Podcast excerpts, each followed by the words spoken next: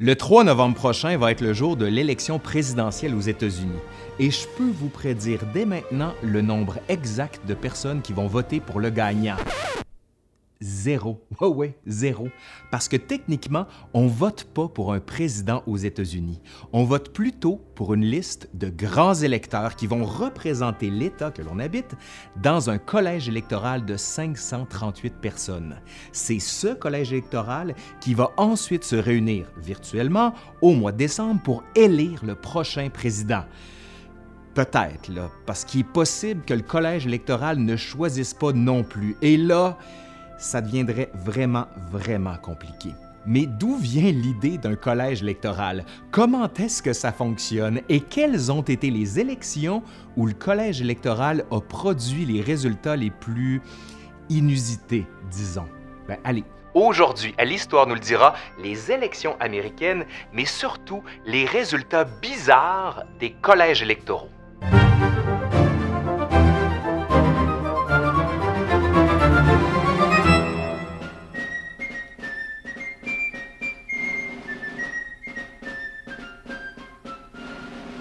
En 1787, les États-Unis avaient un problème.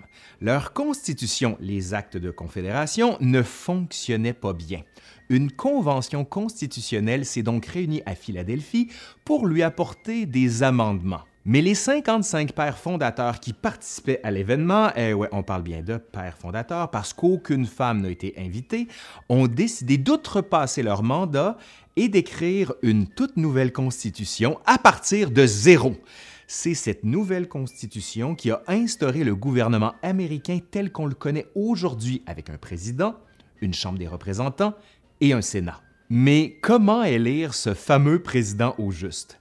Les délégués n'arrivaient pas à s'entendre. Au début de la Convention, on a proposé de laisser la législature choisir le président elle-même, comme les députés canadiens choisissent techniquement le premier ministre aujourd'hui. Mais plusieurs délégués avaient peur que tout ça établisse un gouvernement central trop fort, comme celui dont ils venaient de se débarrasser quelques années plus tôt en faisant la révolution pour sortir de l'Empire britannique. L'alternative qui pourrait nous sembler la plus naturelle, soit d'élire le président au suffrage universel, n'a jamais passé près d'être adoptée un seul État a voté en sa faveur, et le délégué George Mason de l'État de la Virginie est même allé jusqu'à dire qu'élire un président au suffrage universel serait comme laisser un aveugle juger un concours de couleurs. Hein? Mais voyons. Trouver la solution parfaite n'était pas facile parce qu'il fallait résoudre au moins deux grands problèmes à la fois. D'abord, comment est-ce que l'on répartirait les votes entre les différents États? Les petits États peu peuplés avaient peur d'être noyés sous la masse des gros États comme la Virginie et le Massachusetts. Chaque État avait aussi ses propres règles pour décider qui avait le droit de voter, et certains États plus restrictifs craignaient de perdre leur influence au profit des États plus permissifs si on comptait tous les votes également. C'était notamment le cas des riches États du Sud, dont une partie de la population était formée d'Africains tenus en esclavage, qui n'avaient évidemment pas le droit de vote. Les délégués à la Convention constitutionnelle ont donc fini par s'entendre sur un compromis, le collège électoral. Pour rassurer les petits États, on allait réserver à chaque État un nombre de grands électeurs égal à la taille de sa délégation au Congrès, sur laquelle on venait de s'entendre quelques semaines auparavant. Cette délégation est formée de deux composantes les représentants à la Chambre, qui sont attribués proportionnellement à la population, et les sénateurs, qui sont au nombre de deux par État, peu importe sa taille. Les petits États peu peuplés reçoivent donc un peu plus de pouvoir que ce que leur population justifierait. À l'origine, les esclaves comptaient pour trois cinquièmes d'une personne dans le décompte de la population, ce qui accordait aussi un poids démesuré au vote des Blancs dans les États esclavagistes. Chaque État était libre de choisir ses grands électeurs comme il le voulait. Lors de la première élection en 1788, cinq États ont choisi leurs grands électeurs au suffrage populaire. Cinq autres ont laissé leur législature les désigner sans faire appel au peuple et les trois autres n'ont tout simplement pas participé à l'élection. New York, parce que sa législature n'arrivait pas à s'entendre sur un mode de sélection, et la Caroline du Nord et le Rhode Island, parce qu'ils n'avaient pas encore ratifié la Constitution. L'autre problème, ben, c'était la taille du pays. Au 18e siècle, bien des penseurs considéraient qu'une république ne pouvait fonctionner que sur un petit territoire, avec une population tricotée serrée. Montesquieu, dans De l'esprit des lois, affirmait notamment qu'une trop grande république allait inévitablement succomber à la tyrannie d'un usurpateur. Or, en 1787, les États-Unis étaient déjà immenses. En plus, leur réseau de communication était très limité la majorité de la population vivait sur des fermes et n'avait que peu de contact avec le monde à l'extérieur de sa région immédiate. Comment, dans ces circonstances, faire un choix éclairé entre des candidats qui venaient de loin et dont on n'avait peut-être jamais entendu parler? Comment? Les pères fondateurs pensaient que le collège électoral allait aussi régler ce problème, parce que les grands électeurs choisis dans chaque État seraient des personnages importants qui auraient des liens familiaux et commerciaux avec tout le pays, ou du moins qui disposeraient du temps et des moyens financiers nécessaires pour lire les journaux d'un peu partout. Pour éviter les chauvinismes locaux, ils ont ajouté une règle, selon laquelle chaque grand électeur devait voter pour deux candidats de deux États différents. Si un candidat vraiment national obtenait les voix de la majorité du collège électoral, il serait élu président et le candidat qui terminerait deuxième serait son vice-président. Si personne n'obtenait une majorité, ben, on va y revenir parce que je veux pas vendre mon punch tout de suite. Vous allez voir. Mais est-ce que tout le monde à la Convention constitutionnelle était satisfait du compromis? Non, mais c'était la fin de l'été. Il faisait chaud, la convention durait déjà depuis des mois, tout le monde avait hâte de rentrer chez lui, et de toute façon, on savait que le grand héros de l'indépendance, George Washington, serait élu président, peu importe le système électoral qu'on mettrait en place, et qui resterait en poste tant et aussi longtemps qu'il le voudrait quelqu'un d'autre aurait bien le temps de trouver une solution moins chambranlante plus tard. Ouais, en gros, le problème, c'est pour le futur, c'est pas pour maintenant. On veut pas voir.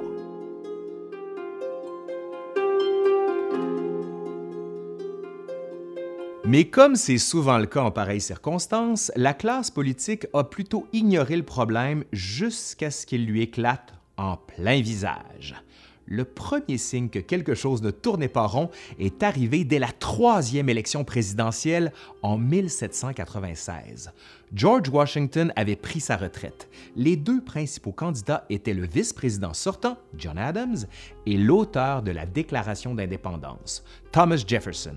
Les deux hommes ne s'entendaient pas du tout et dirigeaient ce qui ressemblait de plus en plus à des partis politiques rivaux, respectivement les fédéralistes et les démocrates républicains. Or, la Constitution n'avait pas prévu l'existence des partis.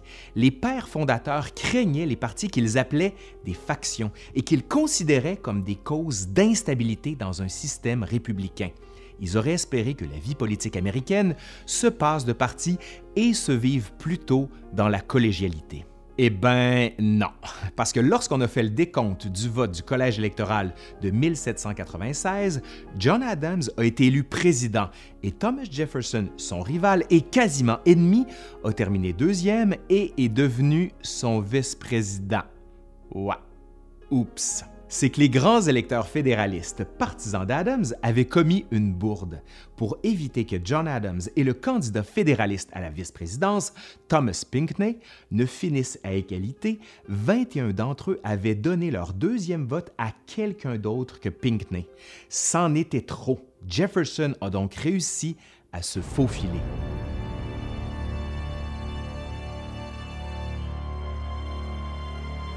Les démocrates républicains ont bien appris la leçon, peut-être trop bien. En 1800, tous leurs grands électeurs ont voté à la fois pour Thomas Jefferson et pour le candidat de leur parti à la vice-présidence, Aaron Burr. Résultat, Jefferson et Burr ont fait match nul. Et voilà le punch que je vous promets depuis tout à l'heure. Si personne n'obtient une majorité au collège électoral, c'est la Chambre des représentants qui décide. Sauf qu'en 1800, la Chambre était contrôlée par les fédéralistes, dont certains détestaient Jefferson et d'autres haïssaient encore plus Burr, qui a eu le culot de ne pas se désister en faveur de son chef. Il a fallu 36 tours de vote et l'intervention personnelle d'un des ténors fédéralistes. Alexander Hamilton. My name is Alexander Hamilton. Alexander Hamilton, pour enfin trancher en faveur de Jefferson. Quelques années plus tard, Burr a tué Hamilton dans un duel. Pas à cause de cette histoire-là, là, mais disons que ça n'a sûrement pas aidé. Pour éviter un autre fiasco du genre, le gouvernement américain a adopté un amendement constitutionnel en 1804, le 12e amendement, pour imposer au collège électoral de voter séparément pour la présidence et pour la vice-présidence. Mais on s'est rapidement rendu compte qu'il y avait d'autres coquilles dans le texte. En 1808, l'ancien gouverneur de l'État de New York, George Clinton, aucun lien de parenté avec Bill et Larry, qui avait succédé à Burr comme vice-président, s'est retrouvé candidat aux deux postes. James Madison l'a battu à plate couture pour la présidence. Mais Clinton a été réélu vice-président. Il a donc dû servir lui aussi sous son adversaire.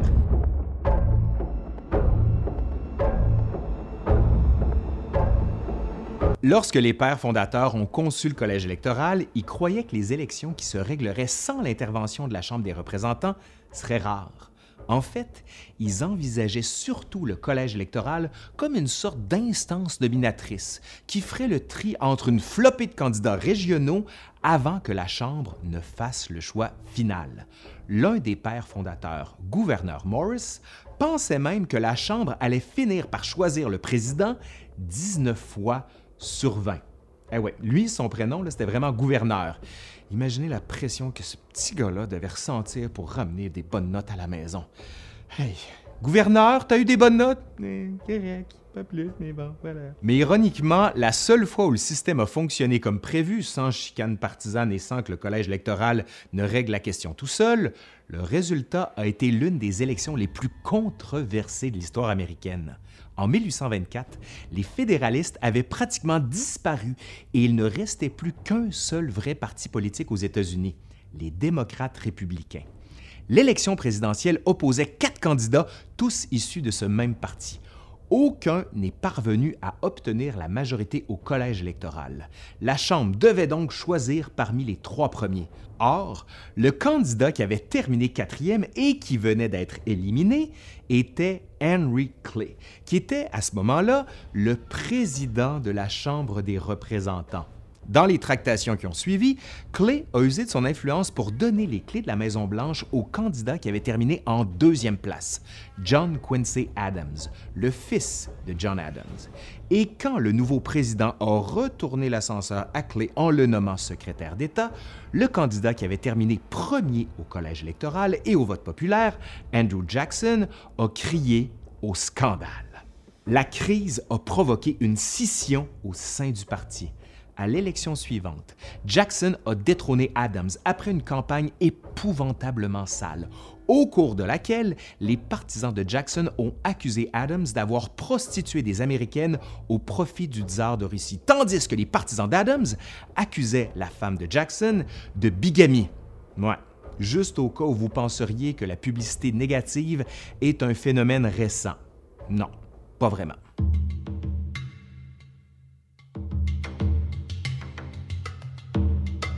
Mais rien n'a provoqué autant de débats que la relation entre le vote au collège électoral et le vote populaire. En 1876, c'est le démocrate Samuel Tilden qui a terminé premier au vote populaire à l'échelle nationale.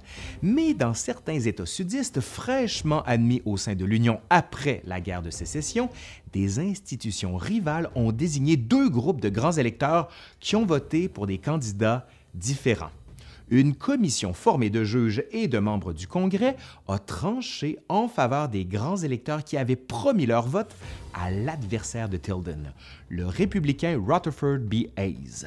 En échange, Hayes a accepté de redonner aux anciens États sécessionnaires le contrôle de leurs affaires internes. Et ça, ça a été le début de la fin pour la reconstruction du Sud et la tentative bien éphémère d'instaurer une démocratie qui s'étendrait à tout le monde. En 1888, Benjamin Harrison est devenu le premier président élu au collège électoral malgré une défaite au vote populaire.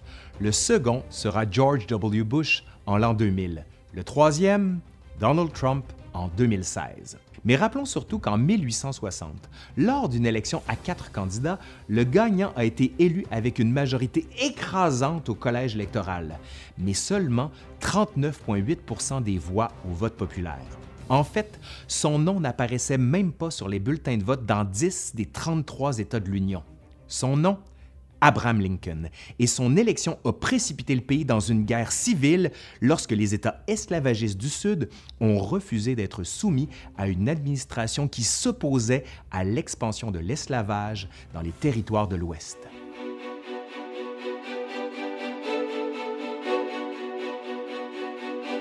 Aujourd'hui, le collège électoral a ses partisans et ses détracteurs. Dans le premier cas, on retrouve ceux qui considèrent qu'il incarne véritablement le fédéralisme, où chaque État compte, tandis que, sans lui, toutes les élections se joueraient dans quelques États seulement qui sont les plus peuplés, comme la Californie, New York et le Texas. Dans le second camp, on retrouve ceux qui le considèrent antidémocratique, puisqu'il accorde trop de poids aux petits États ruraux et que le vote de certaines catégories d'électeurs, par exemple les républicains toujours minoritaires en Californie et les démocrates toujours minoritaires en Alabama, n'ont aucune influence. Dans les faits, la plupart des États sont gagnés d'avance pour un camp ou pour l'autre. Les élections se gagnent et se perdent dans une douzaine d'États pivots qui obtiennent pour cette raison une attention démesurée de la part des candidats et des candidates. Et depuis quelques décennies, la prime accordée aux petits États favorise fortement les républicains. La Californie, qui a près de 40 millions d'habitants, a droit à 55 grands électeurs, soit un grand électeur pour 700 000 personnes. L'État le moins peuplé, le Wyoming, n'a que trois grands électeurs, mais puisque sa population n'est que de 578 000 personnes, le Wyoming a un grand électeur pour 193 000 habitants. Autrement dit, un vote au Wyoming a trois fois et demi plus de poids au collège électoral qu'un vote en Californie. Et puisque les petits États ont tendance à être ruraux et conservateurs, ce sont les républicains qui profitent de ce déséquilibre. C'est en partie pour cette raison que George W. Bush et Donald Trump ont été élus même s'ils perdaient le vote populaire, et dans le dernier cas, celui de Trump, par des millions de voix. Et si l'élection qui s'en venait devait se solder par un match nul, soit 269 à 269 au collège électoral, qu'est-ce qu'on ferait? Les démocrates détiennent une forte majorité à la Chambre des représentants, mais les républicains contrôlent 26 des 50 délégations d'État. Trump serait donc vraisemblablement réélu. Imaginez un peu le chaos. Ouais, on serait pas à ça prêt à remarquer. Dans ces conditions, il est donc pas surprenant que le collège électoral soit contesté, surtout par les démocrates, parce qu'ils considèrent qu'ils sont injustement pénalisés, tandis que les républicains, eux, ben, ils s'en accommodent fort bien. Mais les récriminations envers le collège électoral ne datent pas d'hier. Selon l'économiste suédois David Stromberg, plus de 700 propositions d'amendements constitutionnels ont été soumises au Congrès au cours des 200 dernières années pour réformer ou abolir le collège électoral, plus que tout autre sujet. 15 États et le district de Columbia ont aussi signé une entente selon laquelle ils accorderaient automatiquement toutes leurs voix au collège électoral au gagnant ou à la gagnante du vote populaire national. Mais ce pacte n'entrera en vigueur que lorsque les États signataires représenteront la majorité du collège électoral, ce qui n'est pas le cas ici. En attendant, surveillez les États pivots du Midwest, Pennsylvanie, Wisconsin, Michigan et Ohio, ainsi que la Floride, la Virginie et la Caroline du Nord le 3 novembre. C'est probablement là que l'élection va se décider. Allez, c'est fini pour aujourd'hui. Merci à François-Dominique Laramé qui a contribué à cette vidéo. Et si vous aimez ce que vous voyez, ben, il y a plein d'options. Vous pouvez aller sur le Patreon, sur Utip.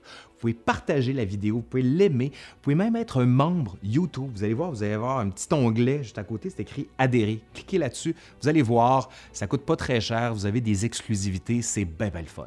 Allez, je suis Laurent Turcot de l'Histoire nous le dira et je vous dis à la prochaine, puis surtout bonne élection. Hein? Puis vous me direz en dessous si vous avez gagné vos élections. Allez, bye!